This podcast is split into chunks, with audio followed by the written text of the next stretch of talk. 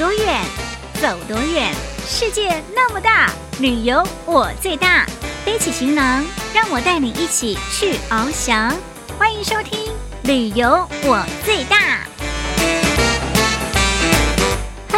朋友，大家新年快乐！欢迎收听二零二四龙年画龙春节特别节目，我就是旅游小魔女林亚。听朋友，您听说过吗？神话当中的传说最神奇的动物之一就是中国龙，它是如何形成的呢？而中华文化当中被称为万龙之城的地方是哪里？当然就是皇帝所居住的紫禁城。所以呢，咱们就要带您一起来探讨紫禁城里面的。龙哦，元宝要告诉我们，龙袍、龙椅、龙床，还有龙子，还有小龙女等等哦。还有还有，我们要带你来到有丹桂之乡的浦城，去喝上一杯香醇的丹桂茶，充满了浓浓的桂花香。这是浦城人在过年期间对于最尊贵的好朋友献上一杯丹桂茶，以祈求一整年的平平安安哦。咱们现在就去听听看吧。Let's go！龙年说龙，龙的传奇乐，龙的融，和和融融，龙年画龙。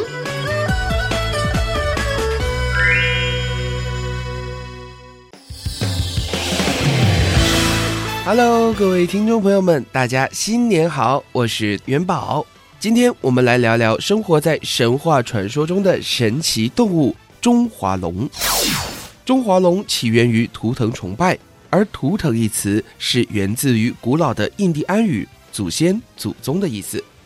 上古时代，轩辕皇帝打败各个部落，建立大一统王国，但每个部落都有各自的图腾，会飞的、会跑的、会游泳的、会拱的，那简直就是动物世界了。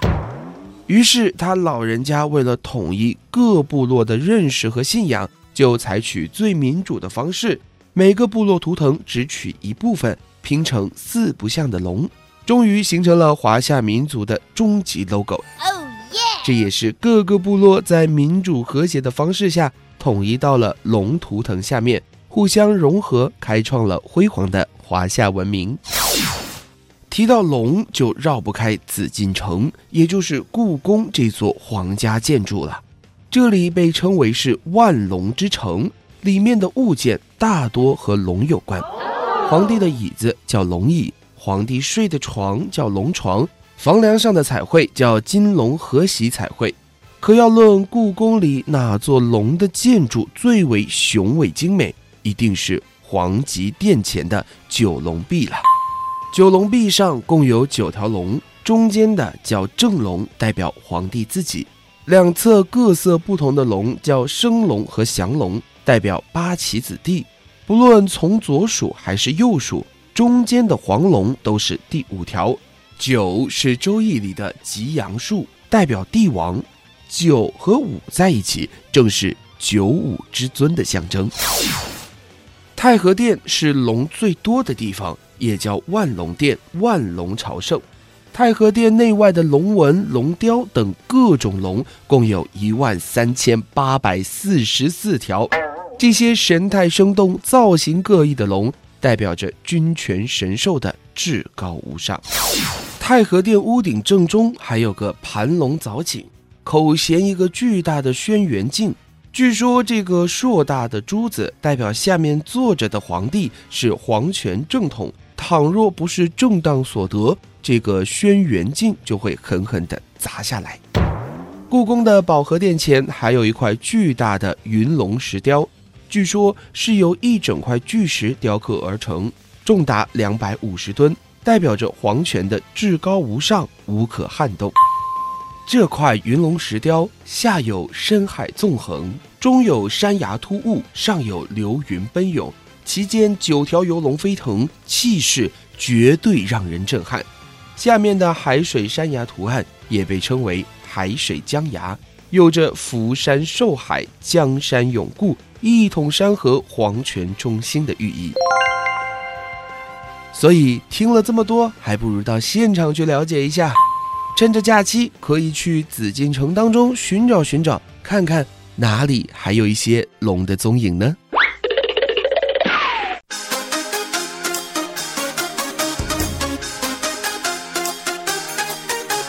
？h o k e y h o k e y 这秘密，正月初一来家里，我的。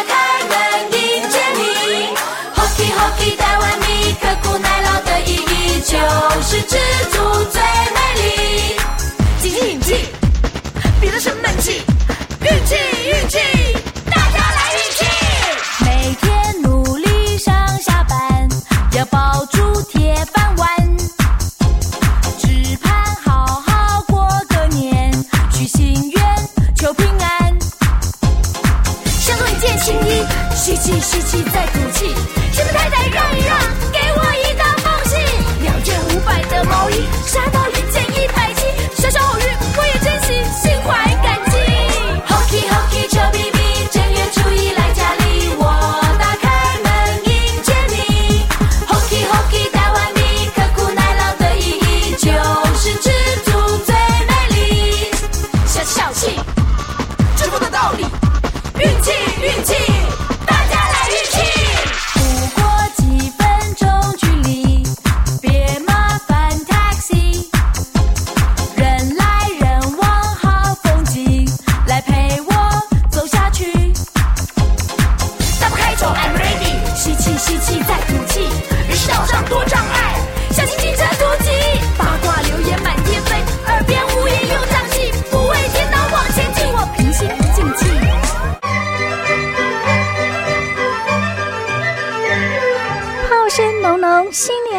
步步高升好征兆。欢迎继续收听《旅游我最大》龙年画龙春节特别节目哦。龙年说龙，龙的传奇乐，龙与龙，和和融融，龙年画龙。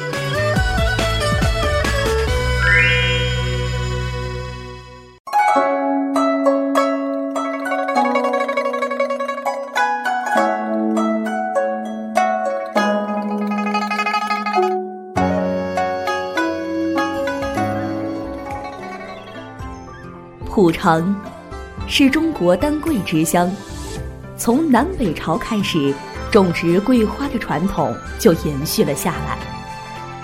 每到金秋十月，在城市的街道、公园的绿化、农村的房前屋后，都能感受到阵阵的桂花幽香。在蒲城，桂花已经融入当地人的基因里。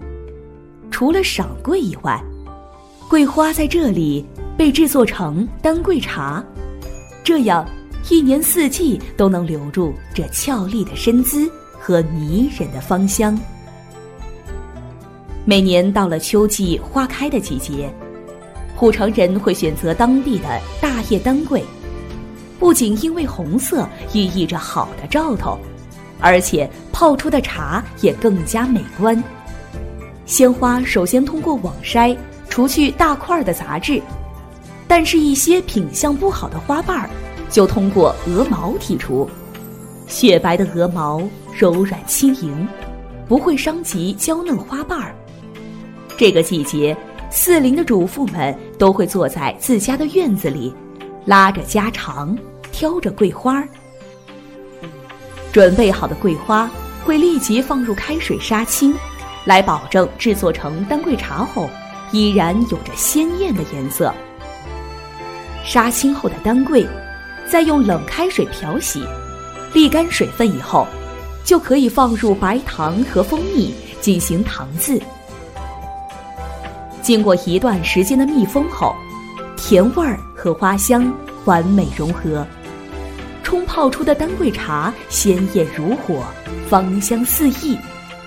在蒲城，家中正月每逢客人，主人都要敬献一盅丹桂茶，道一声清清吉吉，平平安安。